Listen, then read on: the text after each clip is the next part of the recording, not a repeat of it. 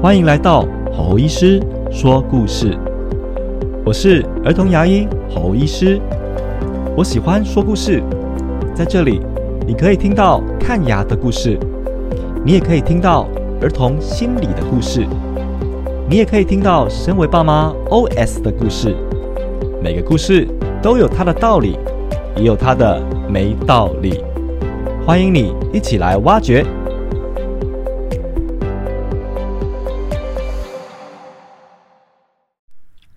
Hello，欢迎来到吼吼医师说故事啊！转眼间已经来到第三集了呢。其实有听友好奇的问我说啊，到底里面的故事啊是真的还是假的呢？你说呢？你觉得它是真的，它就是真的喽。如果你不相信，那我也不会勉强你啊，我也不会怎么样。当然啦，为了隐私权的需要哦，每个名字都会被包装。这边也会再次的重申哦，会录制这些故事啊，其实除了传递一些牙科知识外啊，也会借由啊我跟民众的互动啊，来抒发一些呢我个人的体会。我觉得有时候这些体会啊，会比牙科的知识更加生动和精彩哦。这个就是我录这个节目的初衷啊。好，今天的主题啊，我觉得很有趣哦。他是在描述一位爸爸。在我的经验中啊，大部分带小朋友来看牙的哦，妈妈比较多，爸爸比较少。其实呢，跟一个爸爸沟通，跟一个妈妈沟通啊，很多时候不太一样。妈妈呢会比较诉诸情感，爸爸呢是比较讲究理性。但在我生命中啊，我觉得还是遇到许多令我印象深刻的爸爸。可能我自己也是爸爸吧，所以他们有一些逻辑我真的听得懂。我就截取了其中一个哦，故事要开始喽。这个故事叫做《身为爸爸的逻辑》。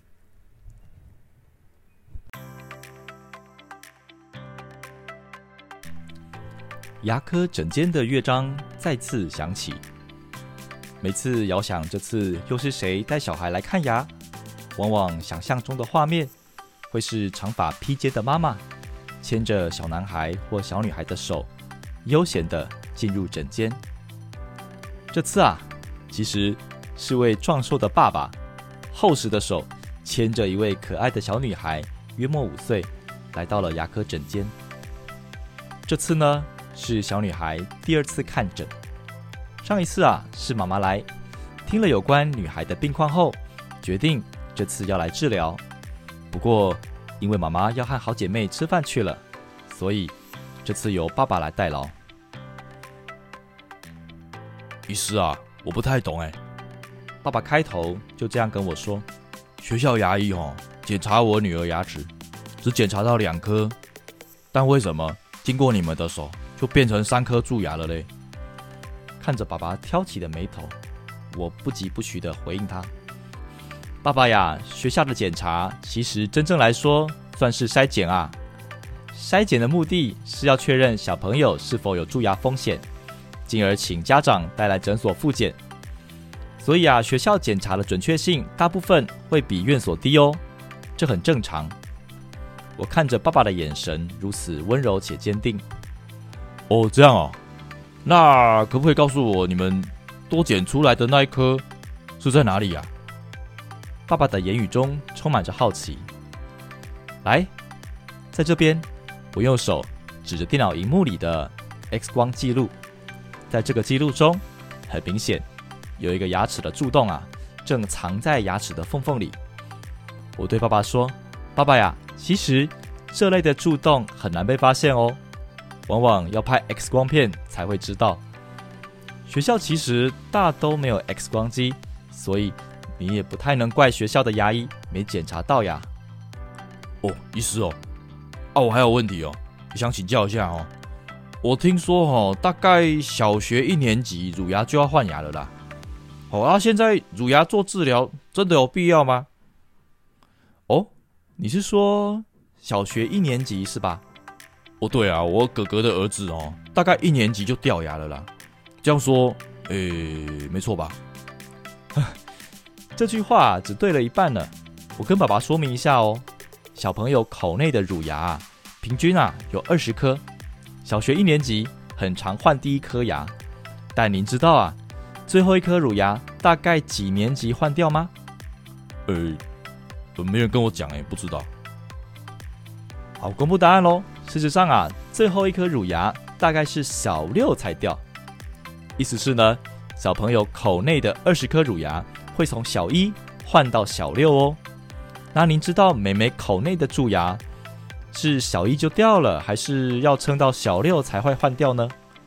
呃，该不会是要撑到小六才掉吧？哦，答对喽，爸爸你很会猜哦。因为现在美美已经大班了。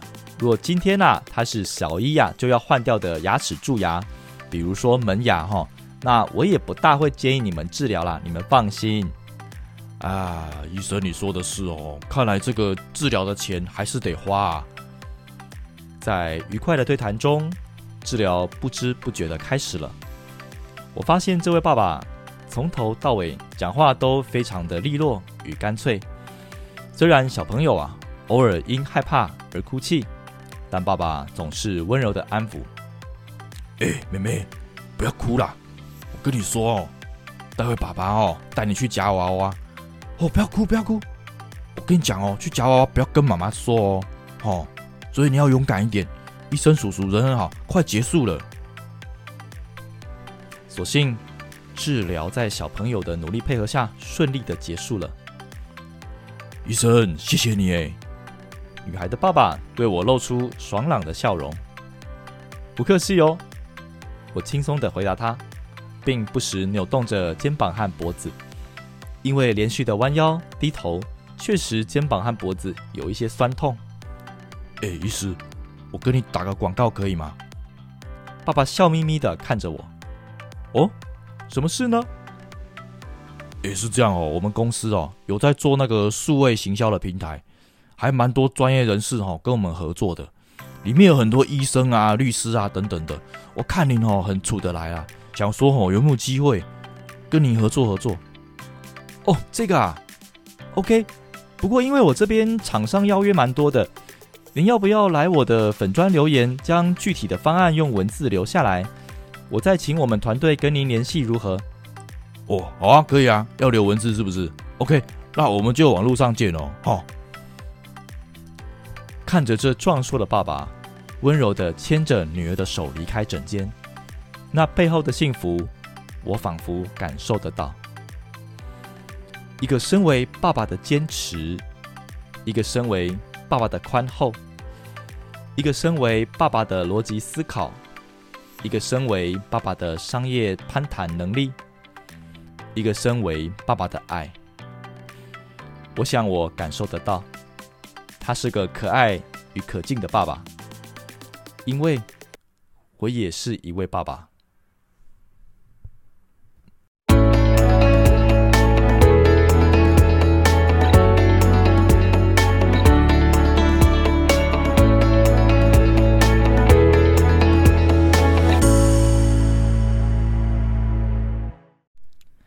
现在呢，我们来探讨一下故事的解析。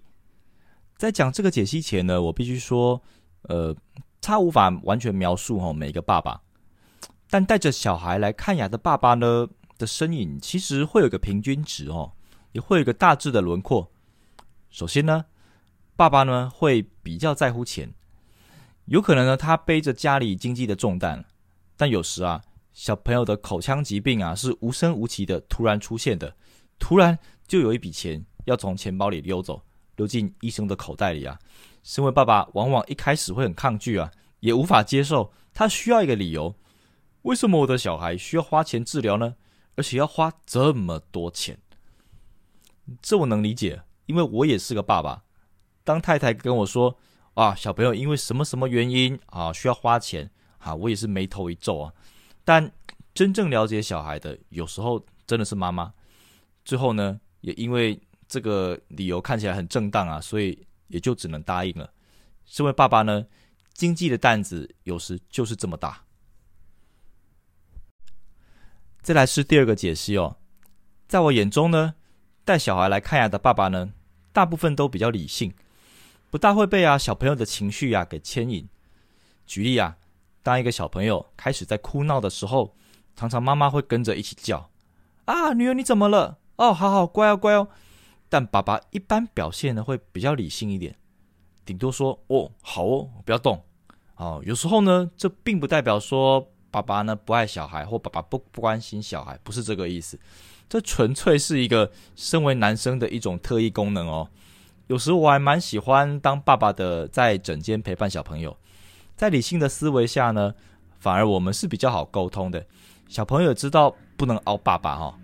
当然啦，有时候呢，如果今天小朋友比较依赖爸爸的话呢，譬如说呃女儿啊、前世情人啊，哈，这个比较喜欢爸爸，不喜欢妈妈，那这个爸爸对小朋友的哭闹呢予取予求，那我们就会建议，好，请妈妈在场陪看牙哦，爸爸不要在场，爸爸出去看电视哦。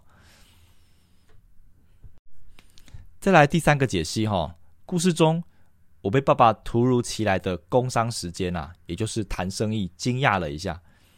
其实呢，我后来想想还蛮有趣的。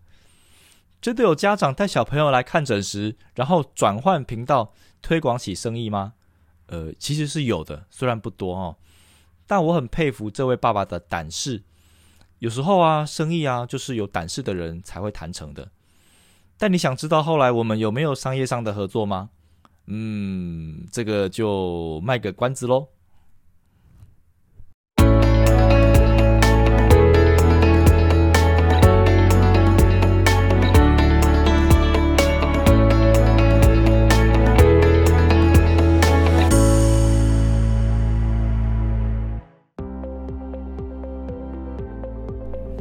还喜欢我们的故事吗？你觉得这个故事有道理还是没道理呢？如果你喜欢的话，请帮我们的节目按赞五星好评哦。下个故事会更加精彩，我们下次见，拜拜。